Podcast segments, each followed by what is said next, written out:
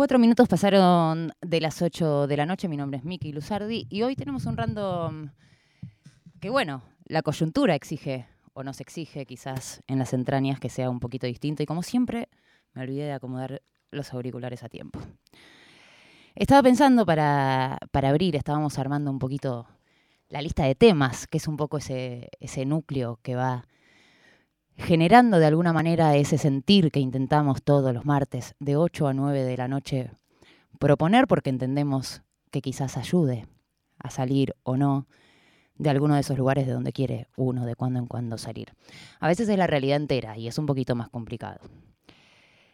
No estoy sola hoy, a lo que es hermoso. Enseguida les voy a presentar a, quien hoy ha tenido la deferencia de venirse por quinta vez en el día de la radio.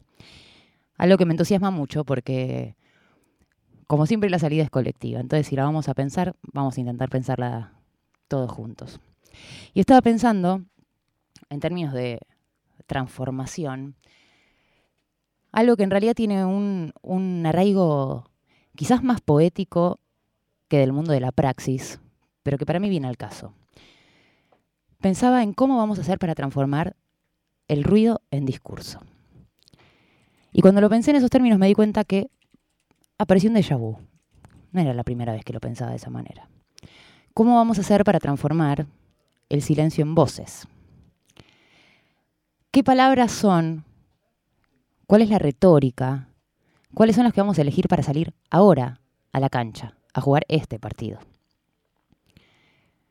Pensaba también, haciendo preguntas, ¿cómo carajo vamos a hacer para volver a hacer la rebeldía. ¿Contra qué nos rebelamos? ¿Contra qué podríamos rebelarnos? ¿Cómo hacemos para ser de vuelta a nosotros? Pienso también en términos, eh, acá podría decir menos poéticos, un poco más psicoanalíticos, pero que también creo que puede aplicar de alguna manera en los tiempos, ¿no? Los tiempos, el tiempo, un tiempo, este tiempo. Y me parece que este es un tiempo donde el primer mensaje que tenemos que abrazar es que quizá nos toque más escuchar que decir, o preguntar más que hacer afirmaciones, al menos por el momento, entendería apresuradas. Cambiar, eh, cambiar los enfoques y sobre todo pensar qué carajo vamos a hacer para transformar la realidad ayer. Ayer. Ayer, chicos.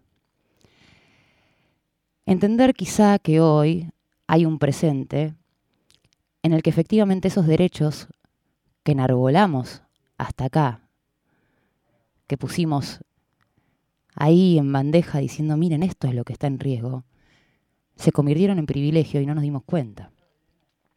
Y entonces, ¿cómo y con qué cara y con qué argumentos salimos a la cancha? Pocas certezas. La primera, y lo dijimos en este mismo programa. Nunca subestimar al pueblo. A veces lo haces y pasan estas cosas. La otra es empezar a hacer algo, definir una identidad, tener algo para decir. Y me parece que es pensar, debatir, embarrarse y tiene que ser en ese orden. Tenemos dos meses quienes creemos que hay un futuro posible muy, pero muy hostil, por ser generosa, para correr riesgos. Eso pienso yo. Ahora lo vamos a discutir. Para escuchar, para entender y para tratar de responder de alguna manera, ya no solo desde la retórica, sino también desde la praxis. Arriesgar también entiendo que es proponer una visión de futuro, que es algo que me parece que no hicimos y esa es una trampa literalmente letal en este momento. Ofrecer algo de lo que agarrarse. ¿No lo hicimos? No lo hicimos. Error nuestro. Y me parece, y ahora lo vamos a hablar, si efectivamente estamos o no frente a un cambio de paradigma, pero en ese caso, si así lo fuese, entender que siempre, siempre hay un después. Entonces la pregunta es, ¿Qué vas a hacer con eso, hermano?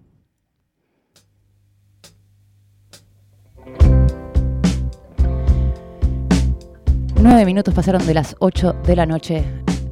Está Matty Mousset con nosotros. Y Bon Scott dándonos un poquito de esperanza.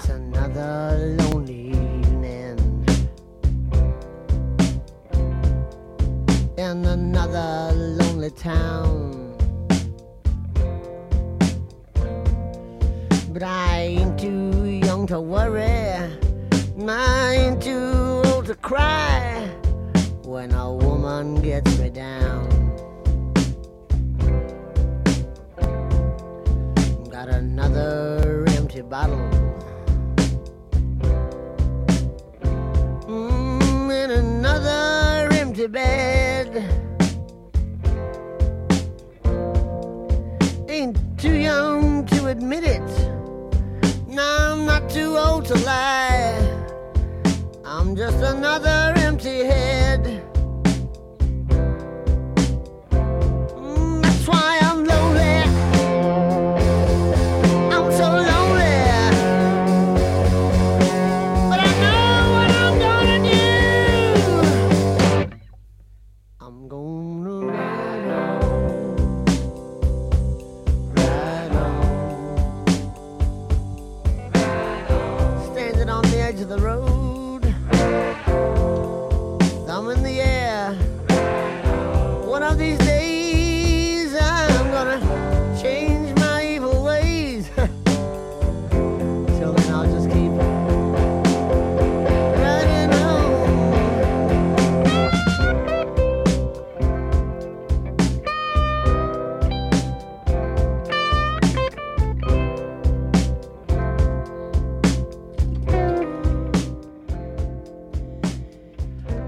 Seguir adelante, Raidon, en la voz de Bon Scott, el último disco que llegó a grabar antes de despedirse de este plano, algo que no queremos que nos pase al 90% de los argentinos. Mati Mousset canta presente en Random. Gracias, Mati, por, por venir, por Muchas sumarte. Gracias por la invitación, un placer. Eh, te vengo siguiendo, como a todas las personas que dicen cosas que me interesan y ofrecen miradas. Eh, primero quiero saber cómo, cómo estás. Te, te vi el otro día en, en la cobertura del método, desde el centro de cómputos y, Sí. y- y demás.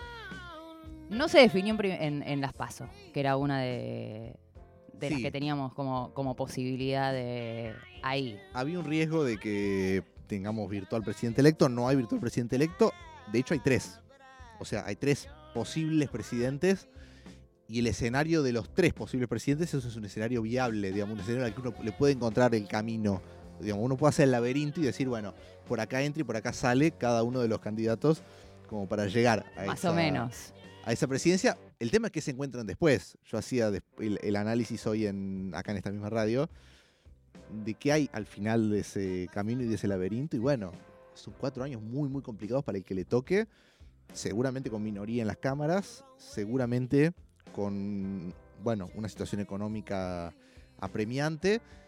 Entonces es como, bueno, lo que viene es complicado para cualquiera. Todavía falta definir cuál es ese cualquiera. Sí, falta. Yo creo que, es como, no sé, Mati, si estás de acuerdo, estamos hablando de que indefectiblemente el escenario es el de un balotaje en noviembre. Es Sí. Como, igual no lo quiero ni decir, porque dijimos tantas cosas y después pasaron otras eh, Sí. que se puede complicar. Es difícil un crecimiento de más de 10 puntos en una campaña en la que tenés eh, un público tan definido y con opciones competitivas que te agarran el 90% de los votos. Entonces, a partir de ahí es que es difícil pensar que eh, básicamente la regla del balotaje, 45 ya ganás, Sí. 40 con más de 10 de diferencia sobre el segundo ganás. El salto del 30 o del 28 o del 27 Sí. a ese 40 es lo que no parece No, y a un realista. 40 con diferencia de 10, Sí. eh, sí, la vemos con... eh, es casi sí, un escenario eh, en términos de todo lo que se fue especulando en estos dos días, bueno, contando el domingo, ponele que tres, dos y medio, donde ya empieza a decir, bueno, si los votos de este vienen para acá y este 10% se divide y bueno, por ahí el votante va. Y me gustaría ir como un poquito la estratosfera contigo, salir un poco del terreno de los números y también de la angustia de, de- de ser posible. Y por ahí pensarlo en términos como más macro, pero aplicado a la política, decir, la pregunta que te haría, por ejemplo, sería, ¿es posible para el oficialismo eh, a nivel nacional, es decir, a Sergio Massa como candidato, siendo ministro de Economía, revertir un poco o ampliar mucho eh, ese, ese caudal, porque vamos a decirlo, esto ya lo, dijim- lo dijeron todos 80.000 veces, la diferencia entre el primero y el tercero es de menos de 3.277, Sí. creo que son. Con lo cual, matemáticamente, uno piensa en un escenario donde todo sigue siendo posible. empate. Es un, es un triple empate. Es un triple empate con, bueno, Bueno, la elección de tercios eh, de la Exacto. que habló Cristina hace, hace algunos meses en, en aquella entrevista, lo que yo pensaba es, haciendo un poco primero lo que no voy a decir al aire, que tiene que ver como con la autocrítica de todo lo que no se hizo, lo que comunicamos de maneras por ahí eh, no suficientes y demás hasta acá, pero sí pensando hacia adelante, sobre todo en este cortoplacismo que son estos dos meses que vienen, qué tan viable es para un candidato que ocupa el cargo que ocupa, generar una ampliación de su caudal electoral sin una visión de futuro, sí. que es algo que está, entiendo yo, esto es una apreciación personal, faltando. Así como, che, pero miren que el año que viene Sí, sí. esto, y al mismo tiempo, eh, Y sin un dólar. y sin hacer algo ahora, o sea, como sin correr ningún riesgo, porque entiendo que hay algo de... Hay, hay como una correlación absolutamente dispar entre lo irascible que está el, el pueblo en líneas generales y con, entiendo que con motivos, ¿no? En esto donde, bueno, esbozamos por ahí como, bueno, el derecho, que nos digo, "Ah, los derechos, los derechos, no los tengo, hermano, o sea, Sí, sí, me sí. cago de hambre, me lo pido no al colegio, to- todo ese, e- ese conjunto de... Entonces hay como un- una hora donde si sos gobierno algo tenés, algo tenés que poner sobre la mesa para, para llamar. Por otro lado, no entiendo cómo no logramos, un poco lo entiendo, aferrarnos a algo de algo bueno que se haya hecho, porque eso no pasó en ningún momento de la encomillada campaña, por decirlo de alguna manera. Sí. Es decir, a ver, cuesta que se ocurran, ¿no? El gasoducto.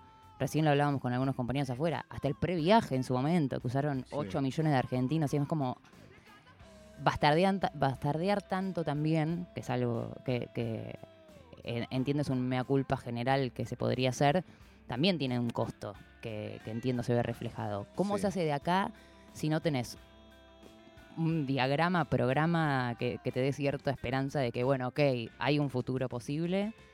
Si tenés que hablar de algo mientras sos oficialismo y tenés un cargo, y al mismo tiempo eh, sin correr riesgos. O sea, de, de- de verdad siento que hay una...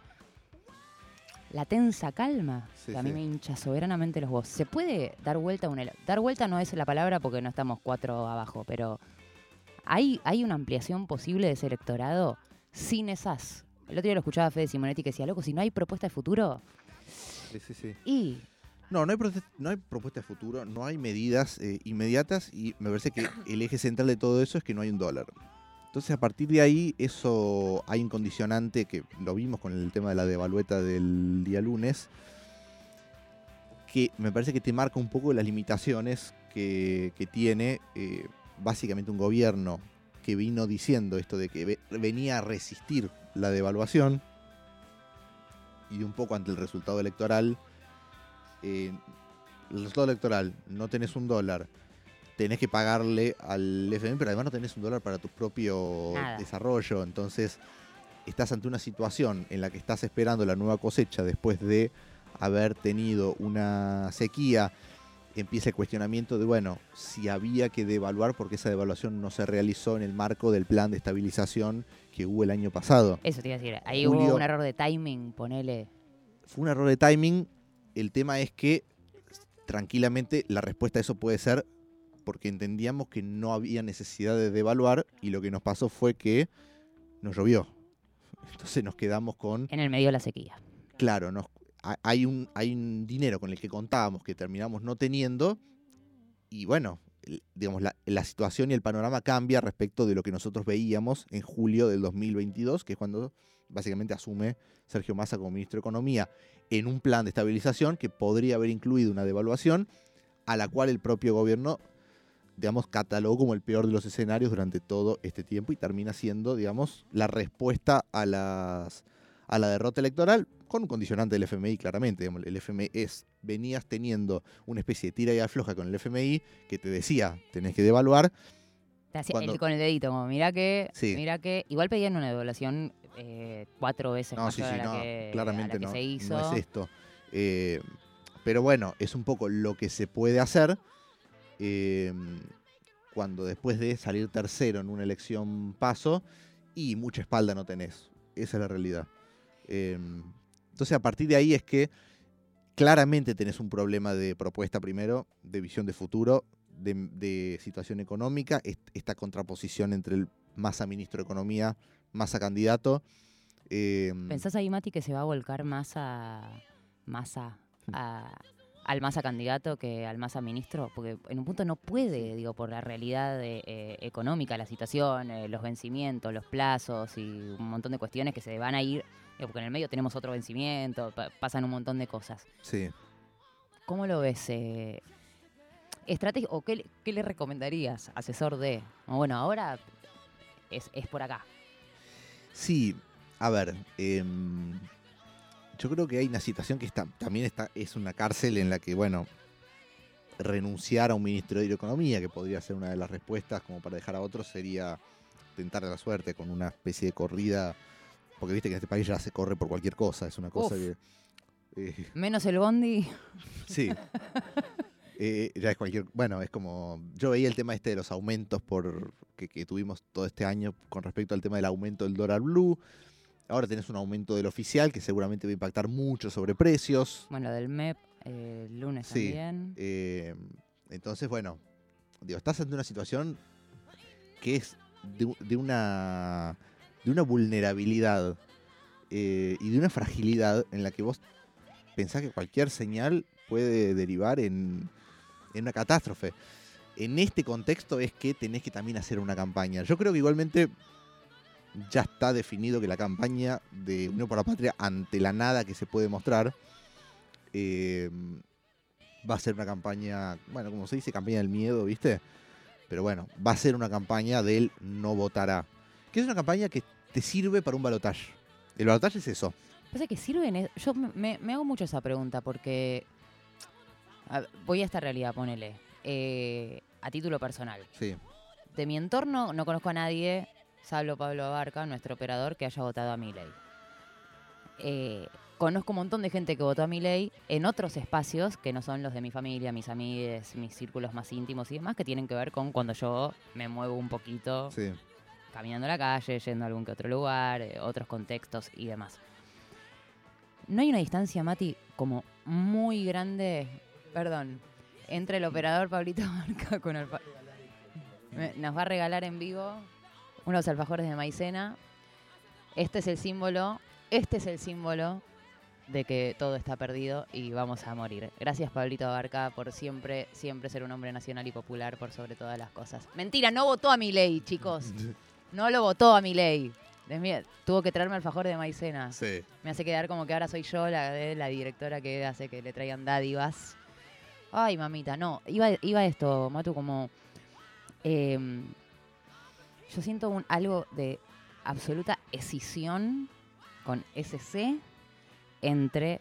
Que, por cierto, abona la teoría de, de la casta, como, como les gusta decir eh, y, y llamar, entre estos debates que podemos tener entre nosotros y Sí. hablar de el FMI y hablar de lo que significa y hablar de qué pasa con la situación de, bueno, qué pasa con la sequía, qué sé yo, que me parece que hasta acá, y por lo menos con esta, con los resultados de las PASO, queda, o entiendo yo que una de las cosas, una lectura posible de eso es, hay una distancia infinita entre eso y la persona que va a votar.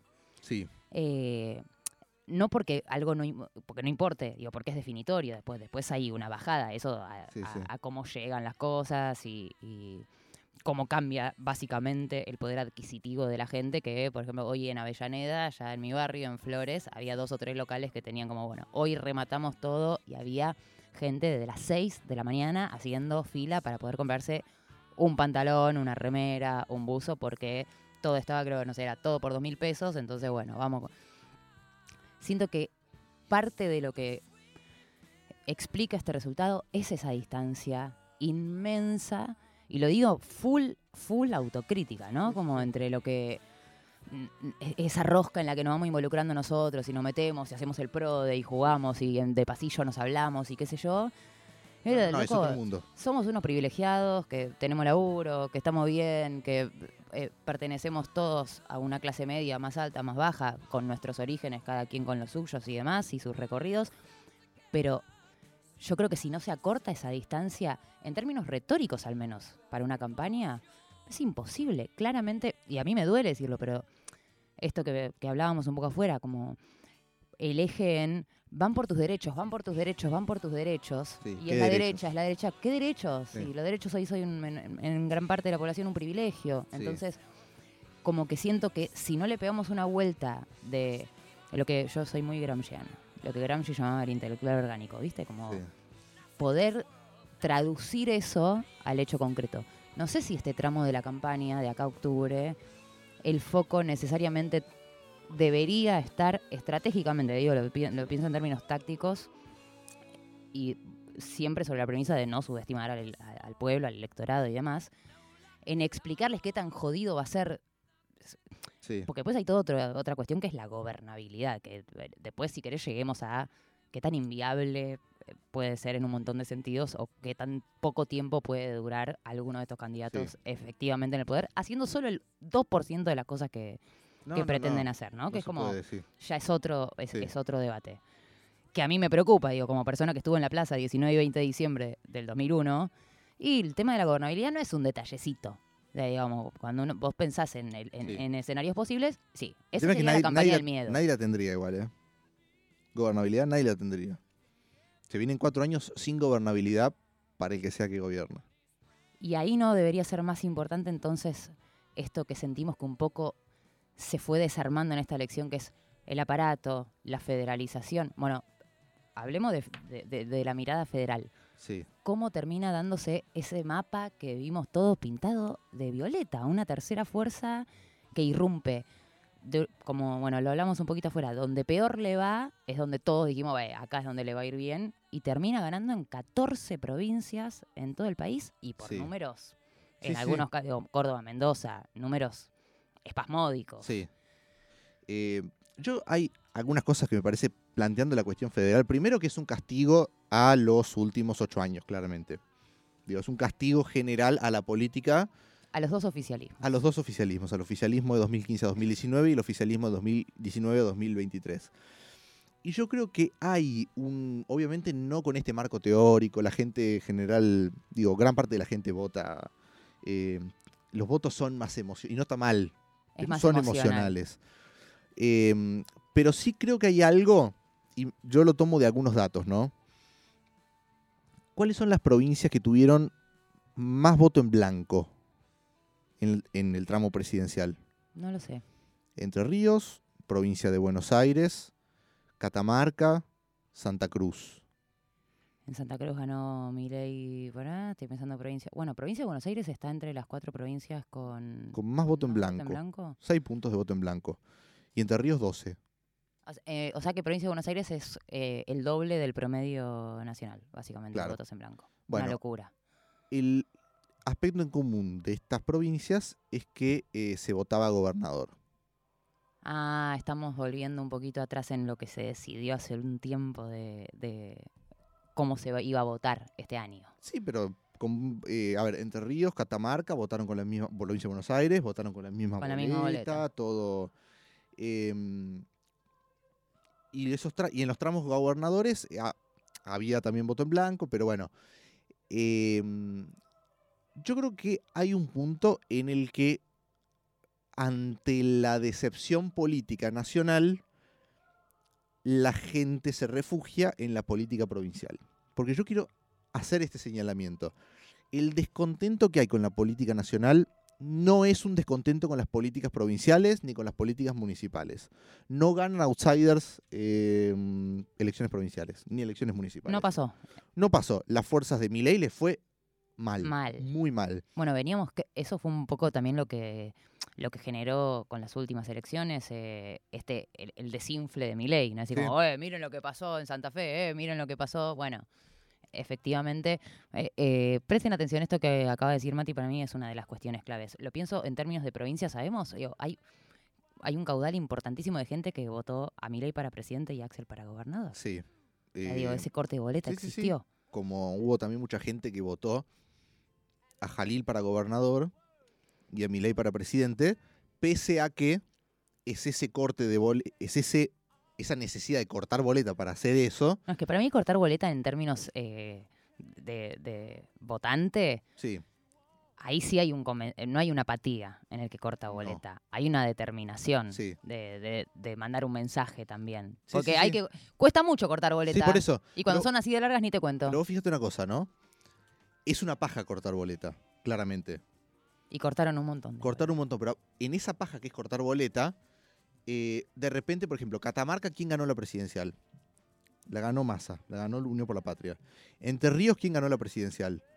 Ganó. Juntos por el Cambio. jun- sí, Juntos por el Cambio. Eh, Provincia de Buenos Aires, ¿quién ganó la presidencial? Eh, la presidencial la ganó Unión por la Patria. Unión por la Patria. Hay solamente ocho, pro- ocho distritos en los que no ganó Milei. Milei ganó un 16, perdió un Ah, 8. no eran 14, 16 son. Bueno, eh, tuviste elección, elecciones provinciales y bueno, en Ciudad de Buenos Aires ganó Juntos por el Cambio. Tuviste elecciones provinciales o distritales, porque tuviste la de jefe de gobierno, en cinco. Y en cuatro de esas cinco ganaron Gana. las fuerzas nacionales. ¿En cuál no ganó? ¿En cuál ganó Milei? Ganó en Santa Cruz. ¿Qué pasaba en Santa Cruz? Había boletas distintas, porque era una paso y general. Entonces vos tenías que ir a buscar una boleta de un lado, como pasó en Ciudad de Buenos Aires Tipo Ciudad de Buenos Aires. y buscar una boleta del otro. No había que cortar boleta. Entonces, hoy Jalil puede ir a decirle a Massa, che, en Catamarca, ganate gracias a mí, ¿eh?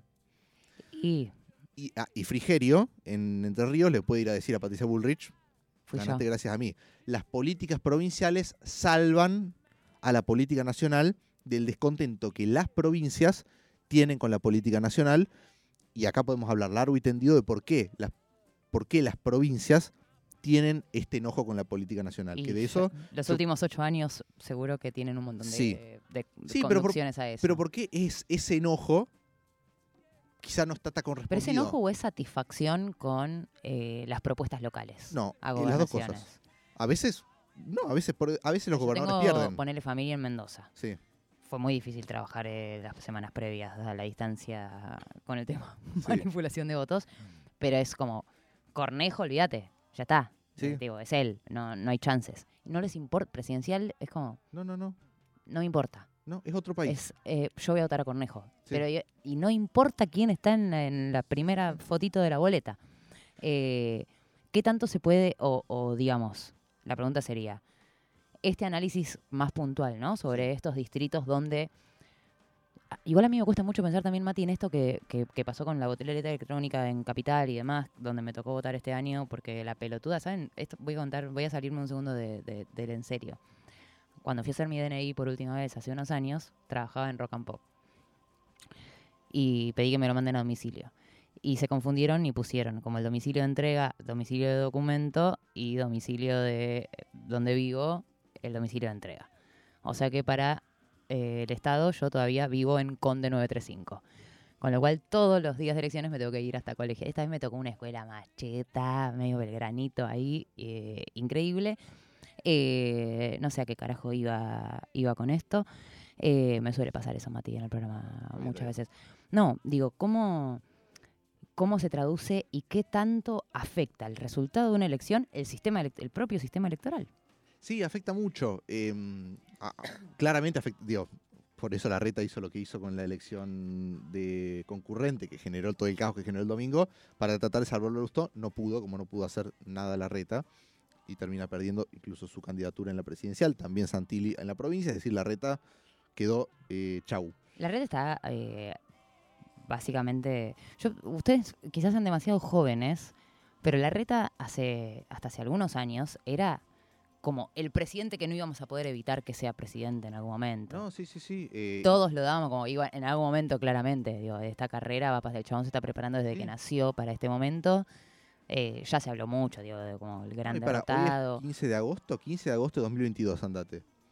Anda a convencer a la Miki del 15 de agosto de 2022 que la reta no va a ser presidente. No, no, no, te- me, no- me lo negaría, o sea, solo por convicción Sí, sí, sí. contestaría que no, pero bueno, también era, cambia muy rápido. También Cambia muy hay- rápido y evidentemente digo, igual hay algo que a mí me parece y de hecho lo he analizado en algunos de los programas en esta radio también. En el mañana, en Ayúdame Sí. Loco, en Random, Mati Mousset. Sí. Eh, pero es esto de que los espacios políticos se dieron cuenta de que el interior estaba picado. No magnificaron cuánto, pero se dieron cuenta. ¿Y qué ¿Cuál es la prueba de que se, eso? ¿Cuál es la prueba de que se dieron cuenta? Todos, porque los candidatos son todos del AMBA, todos fueron a buscar vices del interior. Todos. Eh, O sea, no, ningún espacio político percibía, pero ni por asomo, la posibilidad de que eh, no hubiera una fórmula en la que, obviamente, ellos, sí, sí, con- porteños o del AMBA, no fueran con un vice del interior. Porque todos hacían el análisis de que. eh, Pasa que es muy burdo pensar que solo poniendo un vice, un vice eh, que nació en una provincia, sí. eso te resuelve, te volviste federal. No, no, no. Aparte, Es un, de un A- simplismo es de un simplismo eh, asombroso y aparte. una- subestimador. Sí, sí, sí. No, y aparte hay una cosa que es. eh, bueno, te dist- digo, evidentemente ese, esa, esa noción de que el interior estaba picado, que se podía ver hecho. Yo veía mucho encuestas provinciales. A mí siempre, de hecho, los boca de urna y todo, siempre lo nacional no me interesa. Porque yo sé que es muy difícil congeniar todo el país.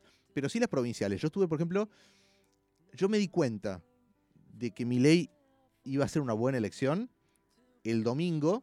Va, no que me di cuenta. Tuve esa percepción cuando. Tuviste el primer miedo. Sí, cuando de- del espacio de, Cor- de Córdoba, mm, de Hacemos por Córdoba, de, de el esquiaretismo, Chiaretti. Empiezan a pasar este dato de que eh, peleaban cabeza a cabeza con Milei, el primer puesto. ¿Eso se salió Según Bocas de Urna. una semana antes de un Boca de Urna? No, un boca de urna el domingo. Ah, el mismo domingo de domingo elecciones. mediodía. Domingo mediodía, ya los boca de urna daban esto de en Córdoba, esto de, bueno, peleas palo a palo con Milei. Que de hecho yo preguntaba, bueno, pero pará, está bien, en- como candidato más votado. Claro. No, no, no, fuerza. Bueno, esto que dice Mati es importante, que es un poco lo que vimos en 28.000 graphs durante, durante estos días, que es Claro. lo de Milei también toma relevancia porque es el candidato más votado y es la fuerza más votada, Sí. que son dos cosas distintas. No, claro. Y yo digo, digo, bueno, pero pará, ¿Milei más que Bullrich y Larreta juntos? Sí. Yo quedé medio incrédulo, como bueno, Veamos. es un dato. Tenía muchos amigos en Córdoba, obviamente, porque soy de allá. Eh, Había que yo, mi vice. Sí, ahí está. Eh, entonces, eh, bueno, digo, voy a tener por lo menos temprano, porque muchos Algo. fiscalizaban. Por lo menos yo lo que quiero ver es si esto que nosotros estamos viendo en Boca de Urna se corresponde con la realidad. Y efectivamente, sí, Recontra. de contra. Eh, bueno, me mandaba muchas mesas de Carlos Paz, que es de donde soy. En todas esas ganaba Milei, porque Milei arrasó en Carlos Paz. Pero en Córdoba. ¿En Carlos Paz te acordás cuánto? No recuerdo el. el Creo que número. fue superior al de. Sí, pero la Carlos Paz es. eh, Es sí, así. sí, es Carlos así. Paz es así. No, me, no ves viviendo en Capital. No hay, no hay nada para hacerle. Eh, no, bueno, pero el tema es que, digo, en ese contexto, ahí ya te daba una pauta de que, de que podía llegar a haber un, un buen resultado para, para Milei. Yo Pero- me empecé a asustar eh, más cerca de las 7, ya al mediodía. Pues pasó algo que también para mí fue raro en términos de participación electoral, porque viste que terminó siendo bajísima. Sí. Pero en el corte de las 12 del mediodía ya había casi un 30%. En el corte de las 3 de la tarde ya el 60 y pico. Y terminó cerrando en 69. Con lo cual eh, yo me empecé como con una curva de, che, mira, al final está yendo a votar todo el mundo. Sí, sí. Y terminó terminó cayendo. Mis bocas de urna son, somos una familia de fiscalizar mucho. A mí esta vez no me tocó, Sí. pero tenía a mis hermanas fiscalizando, qué sé yo. Entonces, como que el verdadero sacudón empezó a llegar una vez Sí, que cerraron los colegios y... No, digo, eh, sí, 3, 4 de la tarde y demás. Y después, Sí. bueno, ya sobre eh, efectivamente el recuento era como, ¿qué carajos? Igual, bueno, yo me fui un poco por las ramas, pero eh, el dato este iba a que, para mí, eh, las encuestas en general, Boca de Urna, pero encuestas también previas en provincias, te dan una foto más certera. Em, que de hecho también, por ejemplo, por poner otro ejemplo, en 2019 las encuestas decían esto del empate técnico, una cosa de dos puntos, tres puntos podía ganar Alberto a Macri. Y yo veía que encuestas, por ejemplo, de Mendoza, daban empate técnico en Mendoza. Y yo decía, pero pará. O sea, Claro, si el Mendoza es empate técnico, está correspondiendo esto. Si Mendoza es empate técnico, Claro. es una paliza a nivel nacional. claro. Bueno, Por eso me gusta siempre ver más cosas de las provincias eh, o, o de los distritos, digamos, no tanto a nivel nacional, porque para mí, o sea, no sé bien cómo, no, no sé nada de encuesta, digo, no sé cuál es la Y metodología. en términos de bajada a lo que hay que hacer, Sí. digamos, lo que hay que hacer, digo, en términos de quien quiere que no sea mi ley quien nos presida los próximos, no van a ser cuatro años, pero ponele, eh, el laburo tiene que ser con ese enfoque. Sí. Em, pero bueno, digo, lo que pasaba meses previos es que se veía en el interior que el porcentaje de indecisos o de gente que no te contestaba o de gente que Mucha no respuesta en las encuestas. mucha no respuesta, pero era más alto en el interior. Mucho más que en Vos capital. tenías sí, en capital en una cosa AMBA. más, más, viste, distribuida, como bueno, esto está así, así, así, listo. En el interior había una cosa de que nadie, incluso espacios provinciales, no sabían quién iba a ganar. Como, no, la verdad que no, no, sé, no sé qué pasa acá. Un desconcierto. así. Un desconcierto total. em, Bueno, que- eso se termina un poco igual con las pasos. Pero un desconcierto también que tenía que ver con esto de. eh, de no me importa. Ok, como, de apatía. ¿A quién votas a gobernador? Bueno, a tal porque tuvo una buena gestión, o tal, o tal, o tal otro porque este hizo una mala gestión. Y al presidente, Eh, más fangulo. sí, es como si fuera otro distrito. Como si el presidencial fuera el AMBA. Y la verdad es que discursivamente, el espacio nacional es el espacio del AMBA. Analizarlo en términos mediáticos, en términos pensando- políticos, en términos del análisis político propio, en términos de todo. eh, pero, a ver, te lo pongo hasta el ejemplo más simple. Pero en la época, perdón, Madu, la interrupción, pero eso es un fenómeno que al que se está, digo, al que llegamos, porque me niego, digo, me, me cuesta creer que siempre fue de esa manera, en términos de, digo, lo que significa la figura presidencial, la comprensión del poder real y un montón de, Sí. de- como de, de- de actores sociales que aparecen ahí en juego. La primera conclusión es decir, como, bueno, ¿qué pasa en las provincias? Efectivamente hay lo que el primer foco está en la segunda eh, Sí. cara de la boleta, no en la primera. Ok. ¿Qué significa eso en términos de un sistema de representatividad que es una república democrática, presidencialista, donde existe y donde en algún momento, me remito si querés a, a los comienzos de Néstor y demás, la figura presidencial era una figura que tenía una de. No en las elecciones, digo, Néstor llega con un 22%, con un balotaje que al final no lo voy a nombrar, se baja, toda la historia que ya conocemos y demás. Pero hay algo como de la figura de la presidencia que creo que tenía mucho más valor que, que esto que muestran estos. como este panorama que nos estás mostrando. Sí, sí, sí.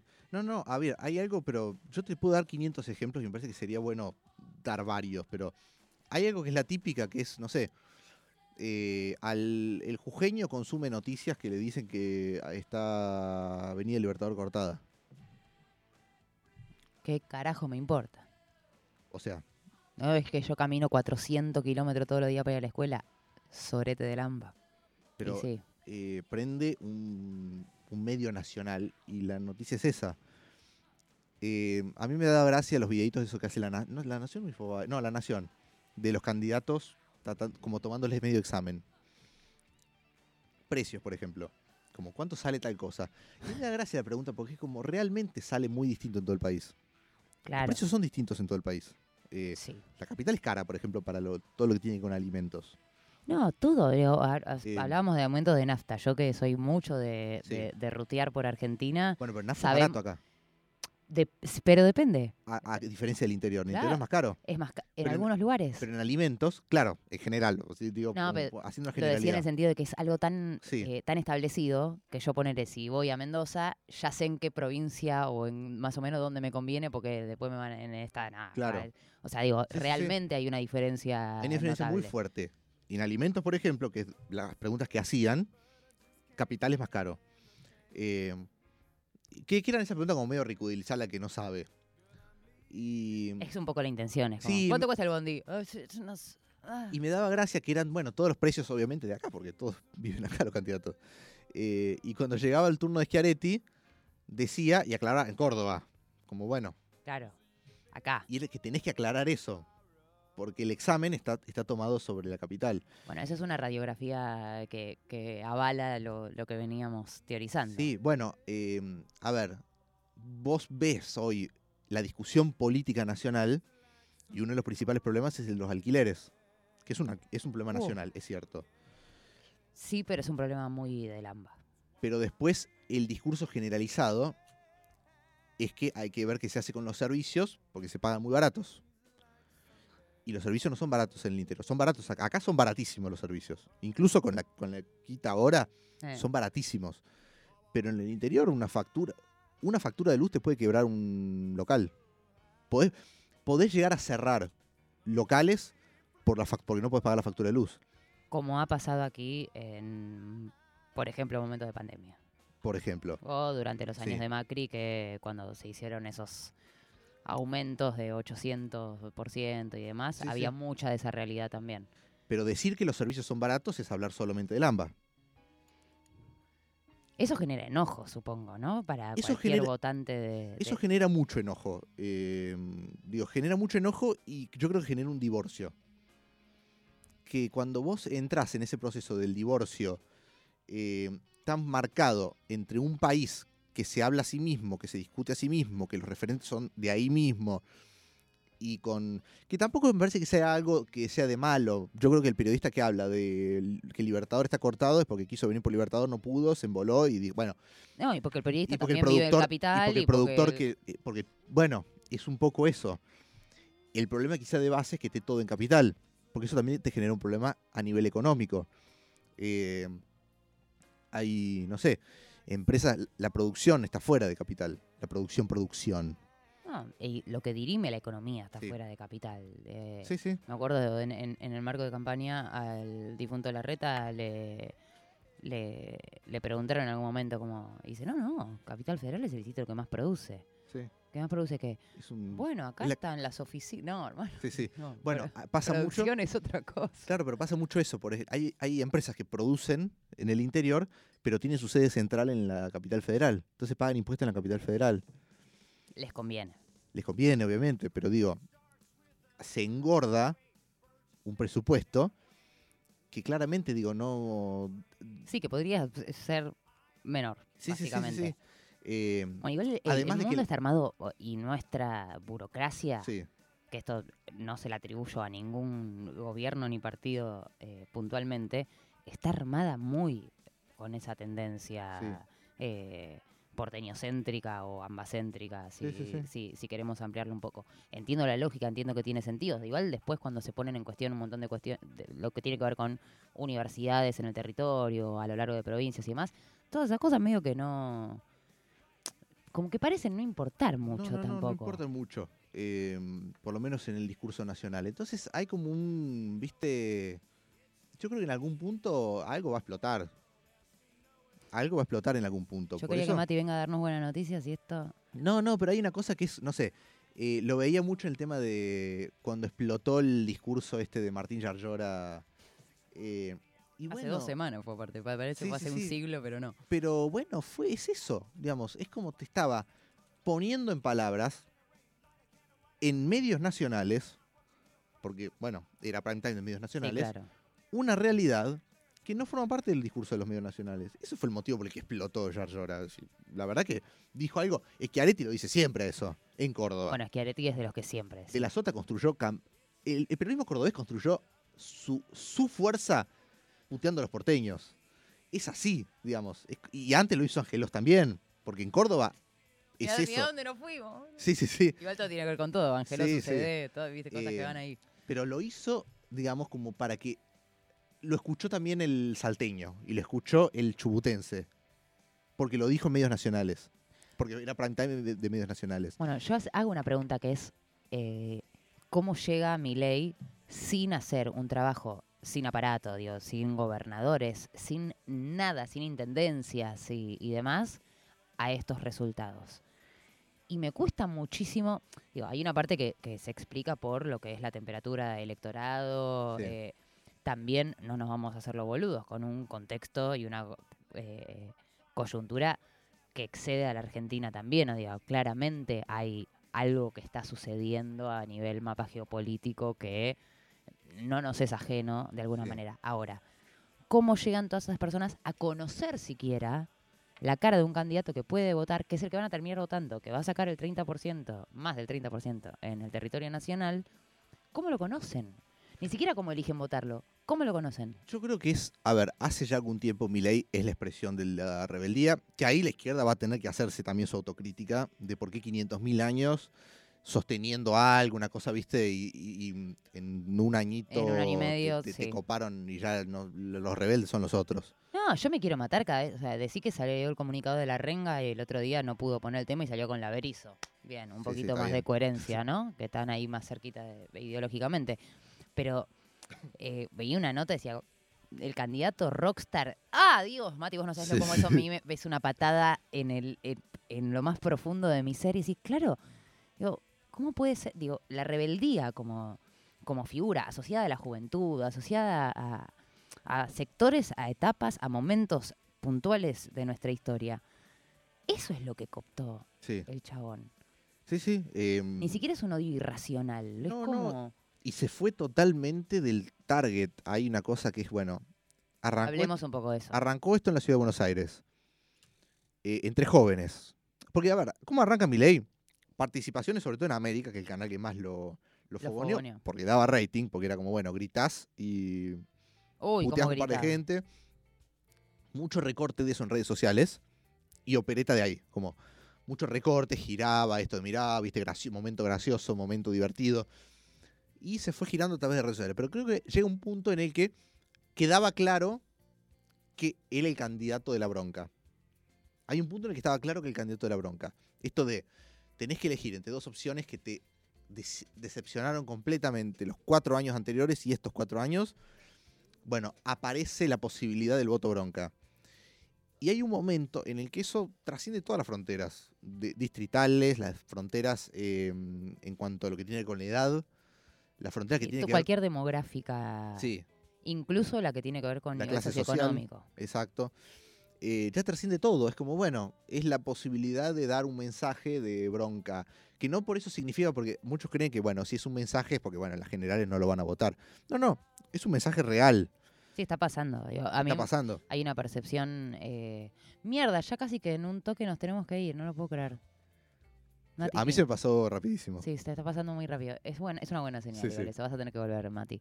Eh, me, para mí siempre Twitter es algo que dejo por fuera de cualquier pensamiento real de la Sí. vida y proyección y digo pensando también apurados por estos nueve minutos de aire que nos quedan eh, qué carajo vamos a hacer de acá a octubre en lo que yo entiendo que es evitar porque ni siquiera llegamos a eso realmente yo estoy convencida de que eh,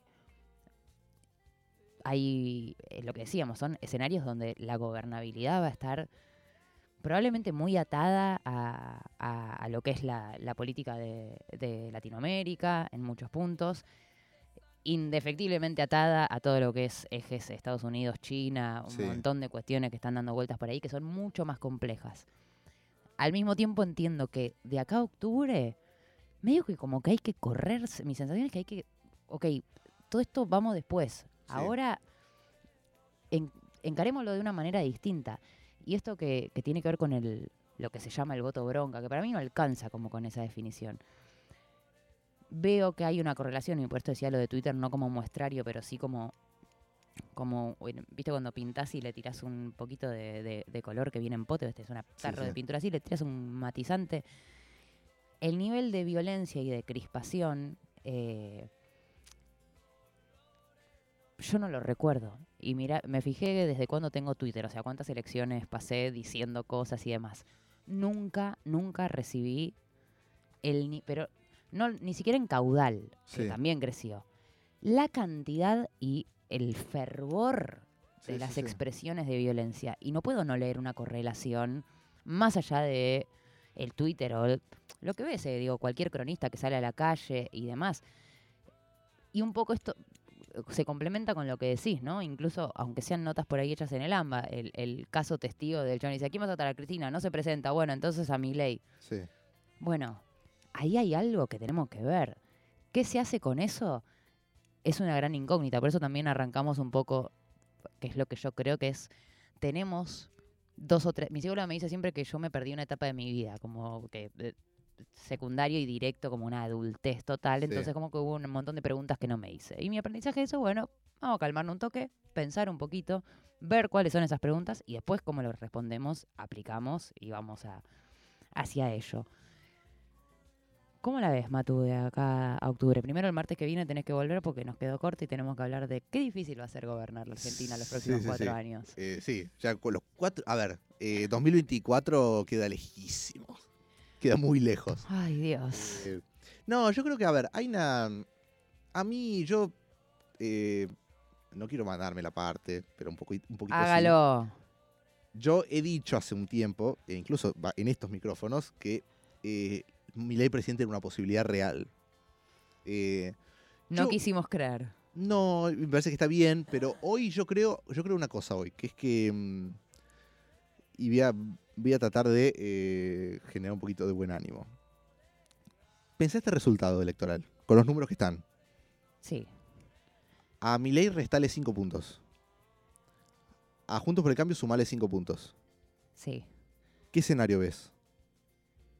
Sigue siendo un balotage. eh, Ah, cambia un poquito la escena. Primero, a Juntos por el Cambio le subí 5, van ellos dos. Sí. Pero ¿qué pasa con Unión por la Patria? no, no. A ver, mi ley ponerle con 25 y las Ah, no. paso. No, es Patricia Burrich ah, en presidenta. este escenario, claro. Es no, pensé que en presidenta. octubre, Mati. No, no, no, no, no. A- al escenario de las paso. Es presidenta. Es Patricia Bullrich presidenta. Ah, Entonces, brr. Pero por eso digo, hay como una cosa de. eh, tenés un triple empate, más allá de puntitos más, puntitos menos. Eso te da un mar de posibilidades. Que si vos lográs dejarla a Patricia Bullrich afuera del balotaje. eh, y bueno, qué sé yo, cuando vas en el palo a palo, Se te frunce un poquito más el orto, lo voy a decir te yo frunce así. más. Pero tiene que sacar 50 puntos, mi ley, ¿eh? Tiene que llegar a que lo vote más de la mitad de la población argentina. No, es que aparte, si lo votan a más de la mitad de la población argentina, por Dios. Te voy a dar dos ejemplos, o tres quizás, pero hay dos que son latinoamericanos, entonces Vamos sudamericanos de hecho, así que pueden operar mejor. Chile, primera vuelta, Cast gana la, gana la primera vuelta, Sale Boric arriba. segundo. Vos hacías la sumatoria después porque los otros candidatos se fueron plegando apoyos, ¿no?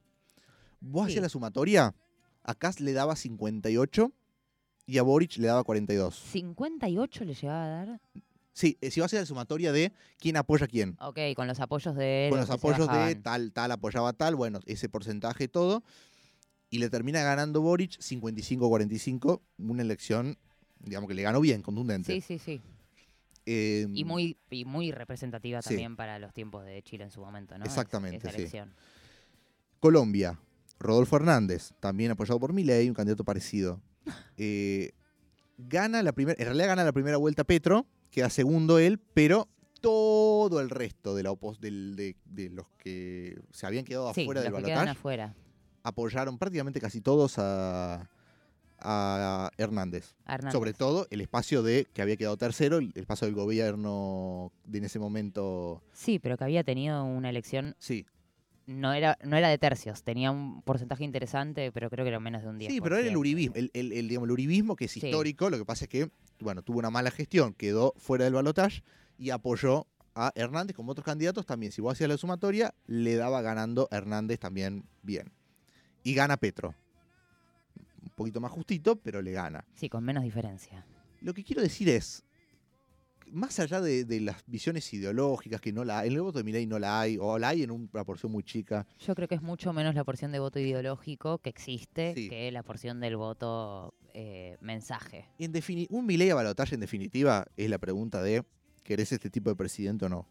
Y a este tipo de candidatos, salvo el caso de Bolsonaro 2018, les cuesta llegar, como le pasa a Le Pen, les cuesta. Bien, Mati, Le nos Pen estás gana- dando esperanzas. Le Pen gana las elecciones siempre, primera vuelta, saca 40 puntos y pierde balotaje contra un candidato espantoso, de que puede haber un un gobierno espantoso como Macron, porque es ella. Es Entonces, terrible. Es, Es terrible. terrible. Pero bueno, es lo que hay. Terrible, pero cierto. Les cuesta llegar a 50. Eh, Mati, nos aferramos a esto, Sí. nos aferramos a que en realidad la diferencia eh, está ahí, en menos de un 3%, digo, Sí. que valga para algo la matemática.